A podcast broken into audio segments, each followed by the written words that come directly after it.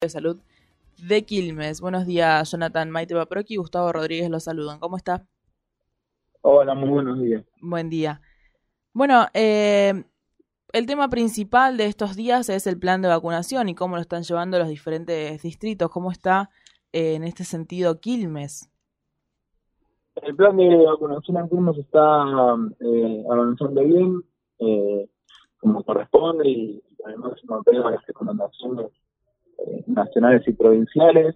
Eh, llevamos ya más de 1.500 eh, vacunas aplicadas, tenemos más de 120.000 personas inscritas eh, que manifestaron su voluntad de, recibir la vacuna y ya hemos vacunado a una gran parte del personal de salud. Comenzamos a vacunar hace algunas semanas eh, a las personas internadas en geriátricos este, y a sus, a sus trabajadores, eh, al personal docente, tanto docentes como auxiliares, eh, y también a los adultos mayores. Así que eh, vamos avanzando lo más rápido que podemos, siempre eh, de acuerdo a la velocidad la marca un poco la disponibilidad de vacunas, lo que está pasando en todo el mundo, así que, ahora con mucho entusiasmo por, por, la recepción de este millón de vacunas de Sinopharm de China, que, que sin duda nos va a permitir eh, acelerar aún más un poquito el ritmo. Me imagino. ¿Tienen eh, un promedio de cuántas vacunas se aplican por día, más o menos? Sí, depende un poco el, eh, el día, digamos, y lo que va pasando es que eh, a veces pues hace un promedio semanal porque lo que va sucediendo eh, es que se van eh, in, incluyendo nuevas escuelas o nuevos puntos de vacunación casi todas las semanas eh, pero más o menos para a modo de, de promedio si estamos aplicando unas 400, 500 vacunas por día. Bien. Eh, hay un informe que se realizó últimamente que dice que la gente está más dispuesta a aplicarse la vacuna, que subió de casi un 50-70%.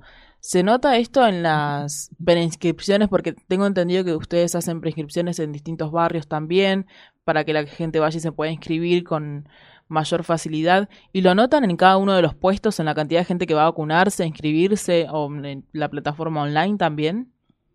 Sí, sí, se nota porque la cantidad de inscritos por día que tenemos va subiendo eh, día a día, se nota la receptividad con los vecinos, no, no vemos eh, en ningún lugar un rechazo por la vacuna, sino lo que vemos es que si hay alguien que todavía no se inscribió, es que porque quizás no sabía cómo hacerlo o no tenía información sobre, eh, sobre el sitio vacunante PBA y esas asistencias que desde el municipio, que los colegios de profesionales, las organizaciones sociales, políticas, eh, colaboran, eh, siendo un puente, si se quiere, entre esa voluntad de, de recibir una vacuna eh, y la inscripción. De verdad que esto es una, eh, una alegría porque tenemos vacunas, digamos, en tenemos dos, la Covishield y la Sputnik, y seguramente la Sinopharm, que han probado ser eh, seguras y ser efectivas, eh, y lo que tenemos que hacer es, poner a la disposición de cada vez eh, más vecinos de Quilmes, digamos. La verdad que también es una alegría ver eh, que todos en este punto estamos de acuerdo en la importancia de las vacunas. Recordemos que no hasta hace mucho tiempo eh, la oposición eh, hablaba de envenenamiento cuando muchos nos vacunábamos y recomendábamos la vacunación, la Junta de por al presidente, eh, y se intentó hacer una campaña eh, antivacunas que, que, por suerte fracasó, eh, porque la gente se da cuenta de que, de que llegar a la vacuna eh, es el principio del fin de la pandemia. Así que me parece que ese es un poco el camino, acelerar lo más que podamos eh, el de la vacunación eh, y bueno, yo creo que logrando eh, la inmunidad ya personal, pero la inmunidad comunitaria eh, para bueno, terminar con la pandemia en climas y y en todo el país, pues recordemos que vacunarse no es solamente un acto individual de protegerse uno, sino también es un acto solidario y colectivo de, de proteger a, la propia comunidad. Obvio, sí. Eh, es lo que tratamos de que se entienda, ¿no? Pero muchas veces es complicado. Eh, otro de los temas que estamos teniendo en agenda es el inicio de clases que se dio el 8 de marzo en Cava y que se va a dar ahora el 1 de marzo en la provincia de Buenos Aires. Hoy hablábamos temprano de que ya se aislaron más de 80 burbujas de alumnos y docentes por contagios. Creo que son más de 300 los contagiados. ¿Cómo se prepara el distrito para la vuelta a clases y si los docentes empezaron a vacunarse un poquito ya? Sí, los docentes comenzaron a vacunarse.